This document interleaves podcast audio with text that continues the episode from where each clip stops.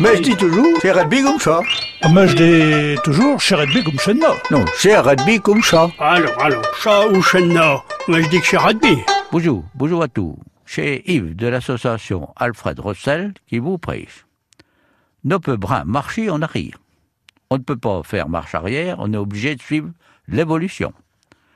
Elsie Kadisha était cultivateur à Bretteville-en-Serre.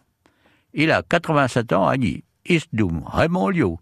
Il a raconté ses souvenirs il y a temps dans la presse.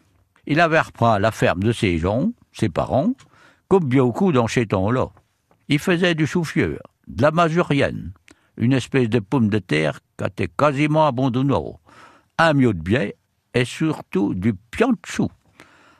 Bretteville, c'était la capitale du pion de chou, Arpiti. Ils s'en vendaient sur les marchés, ils s'en expédiaient sur Caen et sur Rouen. À Bretteville, il y avait très café. Le qui était auprès de la gare. Yuk le Tuvac, le petit train, avait sa cabine téléphonique. Nous y appelait le méchant et le vétérinaire.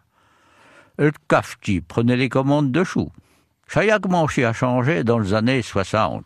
Tout est quasiment arrivé en même temps. L'eau potable dans les maisons, le goudronnage des T'avais les premiers tracteurs, l'ouvrage était moins dur. Il n'y avait plus besoin de bras comme dans le temps. Les jeunes ont passé le bac pour aller travailler à Chitbou ou dans la Rague. À Bretteville, il n'y a plus que six cultivateurs. Les terres ont été vendues pour construire. sais plus une commune rurale comme dans le temps.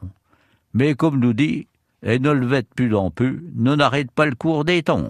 Bonjour, habitez